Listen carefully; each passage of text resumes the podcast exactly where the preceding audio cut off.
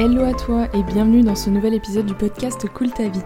Après avoir parlé objectif dans le dernier épisode où je t'expliquais comment les fixer, comment les formuler correctement et comment faire en sorte de créer du sens entre eux, et je t'invite d'ailleurs à aller l'écouter si ce n'est pas déjà fait, et eh bien aujourd'hui j'ai envie de te parler du sujet de la communication et notamment de la création de contenu sur les réseaux sociaux. Si tu es entrepreneur du web, du digital, il y a fort à parier que ça fasse partie de tes objectifs et de ta stratégie pour acquérir de la visibilité, attirer des clients qualifiés, etc. Mais souvent le souci principal qui se pose avec ça, c'est de tenir la motivation et la régularité sur le bon terme. En même temps, euh, c'est pas toujours notre cœur de métier, donc c'est bien normal. Et même quand c'est notre cœur de métier d'ailleurs, on n'est pas l'abri que la motivation se perde un petit peu dans ce process de création de contenu. Parce qu'on le sait, c'est certes quelque chose qui peut être très efficace, mais c'est surtout une tâche de ton entreprise qui peut devenir très chronophage, redondante et qui porte ses fruits plutôt sur la durée. Et c'est notamment pour ça qu'on dit et qu'on répète sans cesse que la clé sur les réseaux, c'est la régularité plus que la quantité. C'est-à-dire qu'il euh, vaut clairement mieux poster une fois par semaine toute l'année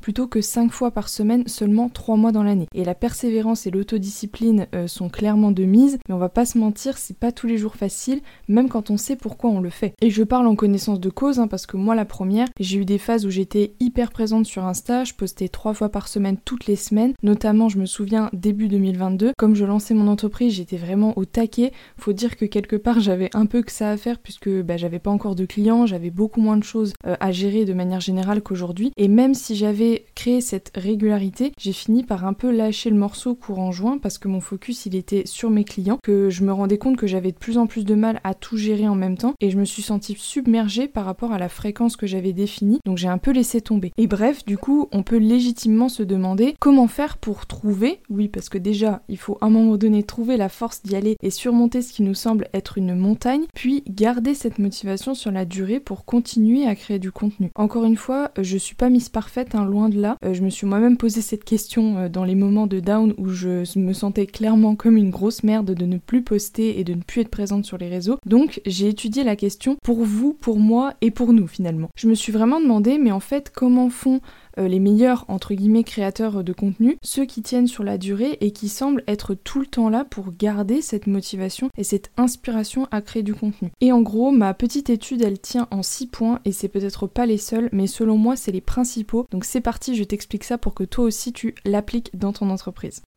Pour commencer, un des premiers éléments qui va t'aider à trouver et garder cette motivation à créer du contenu, j'en ai parlé un petit peu tout à l'heure rapidement et désolé d'avance si je radote, mais c'est d'avoir un objectif clair et réaliste. Je m'explique parce que quand je dis objectif clair, ça sous-entend d'avoir un objectif qui est vraiment bien défini sur le pourquoi tu communiques sur les réseaux. Ça peut paraître bête à se demander, mais je constate de plus en plus souvent cette problématique-là liée au fait que certaines personnes sont présentes sur les réseaux parce qu'ils ont un business en ligne et qu'en gros, qui dit business en ligne dit réseaux sociaux. Alors même si oui, ça peut être très intéressant et que c'est pas totalement faux, en fait, il y a plein de questions à se poser avant de se positionner comme ça. Et même si tu as un business en ligne, c'est pas la seule possibilité non plus pour communiquer. Tu peux fonctionner exclusivement avec un site, avec un blog optimisé SEO et ne pas forcément avoir de réseau. Déjà, il existe différents réseaux sociaux. Aujourd'hui, on a clairement l'embarras du choix entre Instagram, LinkedIn, Facebook, TikTok et j'en passe. Donc avant toute chose, c'est vraiment de savoir pourquoi tu veux communiquer par exemple sur Instagram. Est-ce que ton client cible il est vraiment présent dessus? Donc c'est clairement le premier point à valider selon moi, même si on est de plus en plus sensibilisé à ça parce qu'on l'entend un petit peu à tout va. Mais je vois euh, parfois encore cette erreur de choisir un réseau uniquement par critère euh, d'affinité personnelle, si je peux dire, sans se demander si notre client cible il est vraiment présent dessus et qu'est-ce qu'il vient y faire aussi. Même si, bien sûr, je le précise parce que ça me semble super important, le critère affinité personnelle avec euh, le réseau social en question compte énormément. Moi j'encourage jamais personne à créer du contenu, par exemple pour Instagram, s'il a aucune appétence pour ce réseau, parce que ça n'ira pas non plus. Faut essayer de trouver un juste milieu entre est-ce que tu apprécies cette plateforme, euh, est-ce que tu es prêt à t'y investir et est-ce que ton client idéal est présent aussi dessus. Donc quoi qu'il en soit, n'oublie pas l'étape du client idéal. Euh, et d'ailleurs, si tu es en bug total avec ça, n'hésite pas à venir m'en parler sur Insta ou par mail pour que je t'aide, ce sera avec plaisir. Et une fois que c'est validé, demande-toi ce que tu cherches à obtenir en créant du contenu sur cette plateforme. Est-ce que ton objectif c'est de gagner en notoriété, donc peut-être de gagner des abonnés. Est-ce que tu veux créer une audience très engagée et pousser les gens à interagir avec toi, répondre aux posts? Est-ce que tu as besoin d'acquérir de la visibilité, donc te faire voir, te te faire connaître auprès de nouvelles personnes? Et une fois que tu auras répondu à ça, tu seras déjà beaucoup mieux fixé sur qu'est-ce que réellement tu fais là, qu'est-ce que tu recherches du coup, et ça va contribuer à ce que tu ne lâches pas le morceau et à ce que tu adoptes les bonnes stratégies aussi derrière. Parce que si tu sais que tu as besoin de poster sur Insta parce que ton client idéal est là, que tu as un objectif de visibilité qui va te permettre d'attirer de nouveaux prospects pour, par exemple, derrière, les convertir sur ta liste email, bah tu sais clairement ce que tu perds si tu ne le fais pas. Donc ton système et ta stratégie euh, risquent de devenir bancal en retirant cette pièce du puzzle. Donc ça va vraiment t'aider finalement à ne pas lâcher le morceau encore une fois. Et du coup, quand je parle d'objectifs réalistes, je sous-entends bien sûr la fréquence de publication. Comme je le disais juste avant, que ce soit euh, Instagram, mais finalement un peu tous les réseaux sociaux, hein, il vaut toujours mieux être régulier, c'est-à-dire être présent un petit peu tout le temps, que de poster à balle pendant un mois tous les jours, gagner certes un max de visibilité sur le moment, faire exploser tes stats, mais ensuite euh, disparaître complètement des radars pendant euh, des mois. Et pour ça, la clé, il n'y a pas de secret, et franchement, je te le dis en toute humilité parce que l'erreur, je l'ai moi-même faite, c'est de fixer une fréquence de publication qui est réaliste. Et si c'est un post par semaine, et eh ben c'est un post par semaine. C'est toujours mieux que d'être complètement absent pendant des mois. Et là, je sais que plein d'autres personnes te diront qu'il faut poster au moins deux ou trois fois par semaine, sinon c'est inutile, etc. Et de toute façon, on entend toujours tout et son contraire. Mais franchement,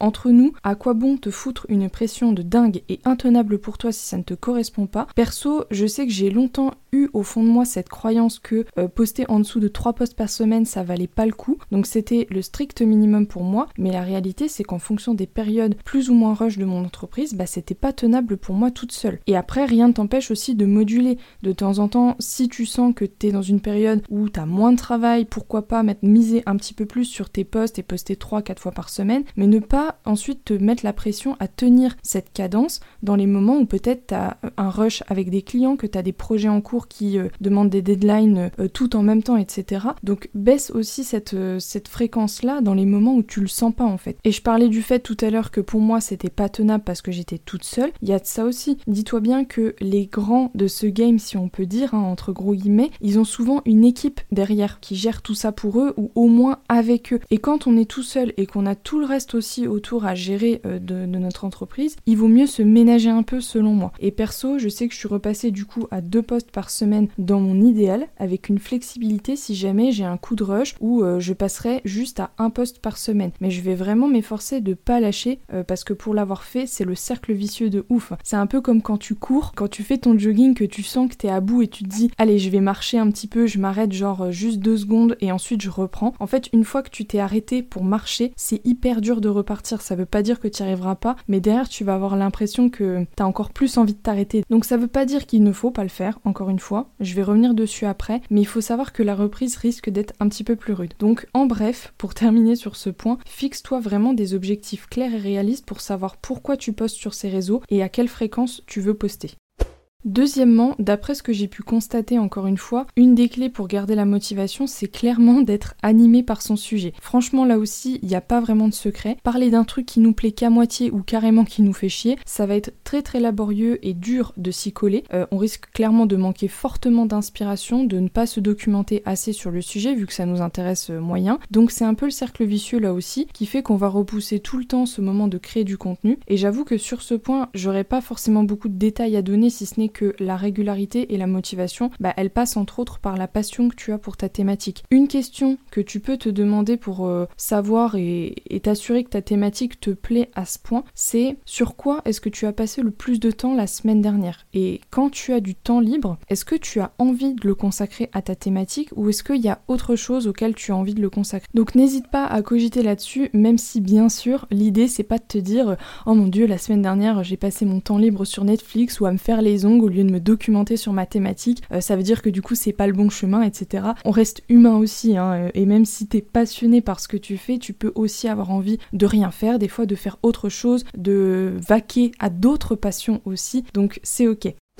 Le troisième point pour garder la motivation dans ta communication, c'est d'être organisé. Parce que oui, contre toute attente et ce qu'on peut penser parfois de l'organisation, c'est pas juste quelque chose d'enfermant qui pose un cadre rigide et qui empêche la spontanéité, et bien au contraire selon moi. D'ailleurs, je pense qu'il y aurait un podcast à faire autour du sujet de que l'orga tue la créativité, parce que je crois vraiment que c'est justement le manque d'organisation et de process autour de ce pôle qui nous fait souvent lâcher le morceau. Parce que on se sent très vite dépassé, submergé, on sait plus trop où on en est, on sait plus trop ce qu'il faut poster, quand, etc. Et mon conseil perso autour de ça, c'est surtout de te créer un système de gestion de ta création de contenu qui te donne envie. J'insiste vraiment sur ça et qui en fait te fait pas fuir rien que de le voir ou même rien que d'y penser quoi. Tout le monde n'est pas sensible à la beauté de la même manière, mais n'hésite pas en fait à créer quelque chose de sympa avec des couleurs si t'aimes bien ça, quelque chose qui est suffisamment ludique pour toi et surtout qui reste relativement simple d'utilisation parce que plus c'est complexe, plus on a la flemme, plus ça devient une usine à gaz et moins on a envie non plus. Moi je sais que personnellement c'est presque un mantra et une raison de vivre pour moi. J'ai toujours cherché à rendre les choses le plus simple et limpide possible tout en étant complet pour pas aller s'éparpiller à droite à gauche. Donc plus concrètement, qu'est-ce que j'entends quand je dis être organisé? C'est d'avoir ce qu'on appelle un calendrier éditorial ou en tout cas un endroit dans lequel tu peux centraliser tes différentes idées de contenu, les différents réseaux sociaux que tu alimentes, les stades d'avancement ou en saut euh, chaque contenu pour savoir où tu en es, qu'est-ce que tu as à faire, quand ils doivent être postés, mais aussi pour pouvoir y recenser ta stratégie de communication de manière générale, comme on disait tout à l'heure avec les objectifs, pourquoi tu postes sur tel réseau, euh, qu'est-ce que tu viens chercher, à quelle fréquence tu postes, quel type de contenu tu fais, est-ce que c'est plutôt éducatif, inspirant, promotionnel, etc. etc. Et l'idée c'est de te servir de cet endroit et de ce calendrier éditorial pour préparer tes contenus un peu à l'avance. Euh, ça après c'est chacun voit comme il préfère. Certains préparent euh, leur contenu une semaine à l'avance à chaque fois, d'autres ont un mois de contenu à l'avance. Ça je pense que c'est aussi à tester pour toi euh, par rapport à ton fonctionnement, à quel point ça te stresse aussi, donc à quel point tu as besoin d'anticiper ou pas. Moi je sais que j'essaye toujours d'avoir au moins deux semaines de contenu déjà prêt à l'avance, de façon à ce que le taf que je suis en train de faire par exemple cette semaine, ce soit pour les contenus dans deux ou trois semaines. Ça me permet de me retourner si jamais j'ai un moment où j'ai pas pu bosser comme prévu, que je prends du retard, sans trop me stresser non plus. Pour faire le petit point euh, human design, moi j'ai la racine non définie, donc plus j'anticipe, mieux c'est en fait. Et j'ai déjà testé un mois de contenu en avance, mais je sais que j'ai eu du mal à, tenir ce rythme finalement parce que je me sentais euh, plus toujours en accord avec les contenus qui étaient prêts depuis hyper longtemps. Parfois j'avais l'impression que je les avais préparés depuis il y a tellement longtemps que j'étais frustrée en fait que ce soit pas déjà posté. Donc j'ai arrêté, mais ça après c'est à toi de, tester pour trouver euh, euh, le fonctionnement qui te convient le mieux. Et pour revenir sur le calendrier éditorial, moi j'utilise personnellement Notion pour refaire tout ça, où j'ai refondu d'ailleurs récemment mon calendrier et je l'ai déjà filé d'ailleurs à quelques-unes de mes clientes qui en sont méga satisfaites. Donc si jamais tu as besoin d'aide là-dessus, n'hésite pas à me le faire savoir. Et j'aimerais d'ailleurs travailler sur la création d'un espace Notion clé en main pour gérer ton business. Donc si jamais c'est un truc qui te tente, euh, bah dis-le moi via Insta ou par mail. Ça me pop dans la tête là, donc je, je pose ça là. Le quatrième point, et qui va un peu dans la lignée du troisième, c'est d'avoir des templates et d'avoir en fait un maximum de templates, c'est-à-dire des modèles prédéfinis que tu n'as plus qu'à dupliquer et réutiliser pour gagner un maximum de temps. Donc j'entends aussi dans ce point le fait d'avoir fait un process euh, ta création de contenu, c'est-à-dire euh, par exemple que de savoir que chaque mardi tu bosses sur la rédaction de tes posts, sur les légendes, etc. Et chaque jeudi, euh, la session que tu t'es prévue, tu bosses sur la création des visuels, la création des tournages s'il y en a, et que chaque vendredi tu as une petite session pour finaliser tes contenus, les programmer de façon à ce qu'ils se postent automatiquement à la date et heure prévue. En fait, de cette façon, tu avanceras toujours de la même manière sans te dire qu'est-ce que je dois faire aujourd'hui ou bien où est-ce que j'en suis, et ça t'aidera aussi à rester régulière dans ta création de contenu. Et ensuite, je t'encourage vivement, comme je disais juste avant, euh, à avoir des templates pour euh, tes visuels de tes posts, par exemple, que tu n'auras plus qu'à dupliquer et réutiliser, parce que ça va vraiment te faire gagner un temps fou. Et je tiens à te déculpabiliser et à faire un petit disclaimer, si on peut dire là-dessus. Arrête vraiment de te prendre la tête avec des super visuels à couper le souffle qui sont complètement différents d'une fois à l'autre, etc. J'ai plusieurs choses à dire là-dessus. La première, c'est que si tu n'es pas graphiste, crois-moi, personne, mais absolument personne ne t'attend là-dessus au tournant comme si ton business et tes ventes en dépendaient. C'est cool d'avoir des jolies choses, des jolis visuels, euh, je dis pas du tout le contraire, mais c'est aussi très cool de ne pas gaspiller son temps sur des tâches qui ne rapportent fondamentalement rien à ton entreprise. Chacun son rôle aussi, et le jour où tu veux vraiment professionnaliser euh, cette partie-là, tu pourras pourquoi pas prendre un graphiste ou quelqu'un qui le fait mieux. Et la deuxième que je voulais dire, c'est que c'est pas une si mauvaise chose que tes visuels soient un peu tout le temps pareils, parce que ça rentrera vachement mieux dans la tête des gens, qui vont beaucoup plus facilement se dire ah tiens, ça je sais que c'est elle parce que je retrouve toujours les mêmes éléments qui te caractérisent, etc. Donc je vais revenir un petit peu aussi sur ça juste après, mais dis-toi que c'est pas forcément une mauvaise chose qu'en fait tes visuels se ressemblent tout le temps. Voilà, donc j'espère que j'ai pas été trop cash non plus, hein, mais franchement c'est tellement important selon moi que je pouvais pas euh, ne pas le dire.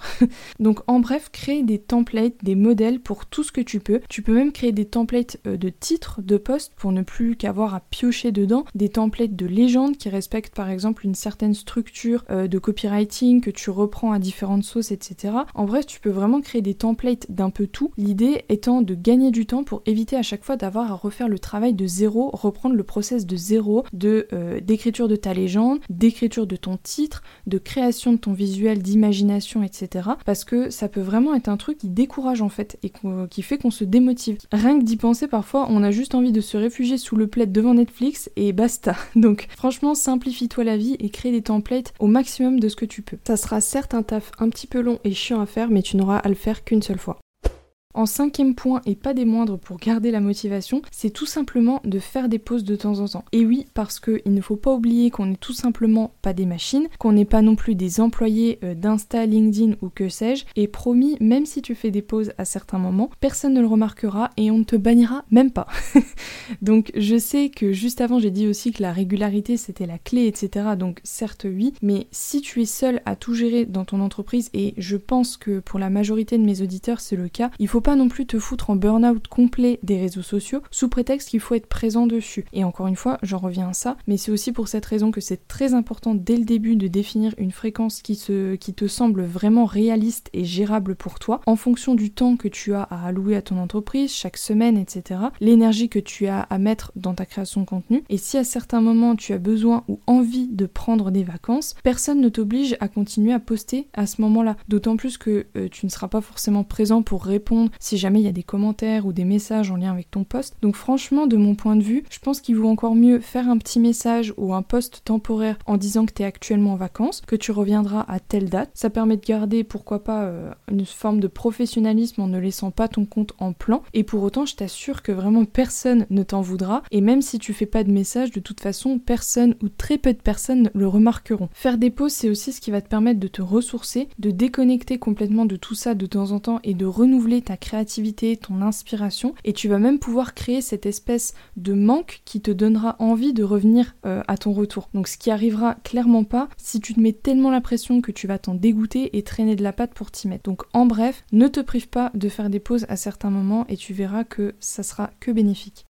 Et enfin, en sixième point, qui je sais peut un peu fâcher parce qu'on l'entend partout celui-là, je l'ai même un petit peu mentionné tout à l'heure, mais c'est de revenir régulièrement à ton client idéal, aux besoins et problématiques de ton audience et de regarder aussi tes statistiques. C'est aussi un point qui va t'aider à continuer d'alimenter ton inspiration finalement. Et ce que je veux dire par là, c'est que parfois, on peut avoir un peu le sentiment de créer du contenu dans le vide. Euh, parfois, on perd un peu le sens de pourquoi on crée du contenu, pour qui, etc. Euh, mais c'est aussi pour ça qu'avoir un objectif clair, c'est important. Donc CF, le point numéro 1. Mais quand on a ce sentiment de perdre le sens, donc la motivation, c'est là que ça commence à se transformer en une tâche chiante et redondante. Et c'est aussi pour ça que c'est cool de régulièrement analyser tes statistiques sur comment tes posts ont fonctionné, lesquels ont le mieux fonctionné et pourquoi selon toi. Donc je te dis pas de devenir un grand malade des statistiques et de suivre tout euh, à la lettre au chiffre près et tout. Je sais que certains sont aussi un peu allergiques à ça, mais concrètement, ça va t'aider à éviter de miser ton énergie au mauvais endroit et d'avoir le sentiment que ce que tu fais ça sert à rien. Donc euh, tomber dans le cercle vicieux de j'ai l'impression que ça sert à rien, j'ai pas les résultats escomptés, donc je perds en motive et j'arrête. Donc je dis clairement pas que cette astuce c'est la méthode miracle, c'est pas d'analyser tes statistiques et de revenir à ton client idéal qui vont forcément t'aider à te redonner la pêche d'enfer pour aller créer du contenu, mais au moins tu cultives en fait cet état d'esprit de je fais en sorte de mettre et de garder mon focus au bon endroit pour ne pas m'épuiser et me dégoûter, et en même temps je développe l'état d'esprit de croissance parce que malgré tout ça, des fois tu feras des posts qui sur le papier ont tout pour plaire, mais qui dans la pratique n'ont pas forcément eu les résultats escomptés. Mais malheureusement, il faut aussi se dire que c'est un peu le jeu et que quand tu décides de dealer avec un réseau social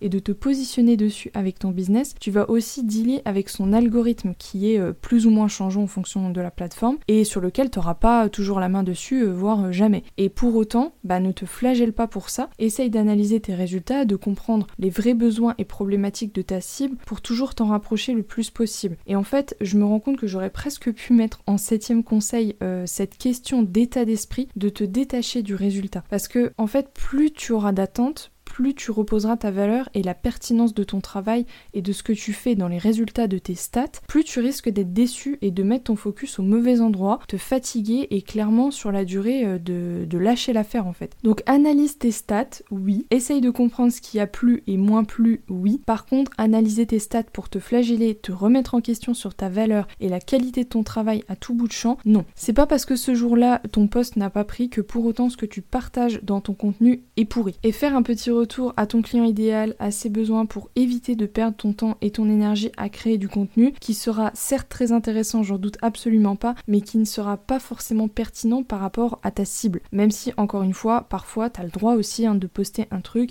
qui n'aura rien à voir avec le problème de fond de ta cible. Tu as le droit aussi d'inspirer les gens par euh, ta propre histoire, de partager ton quotidien, euh, bien entendu, et c'est même euh, une stratégie qui peut être carrément hyper pertinente. Mais je pense que tu auras compris l'idée dans tous les cas.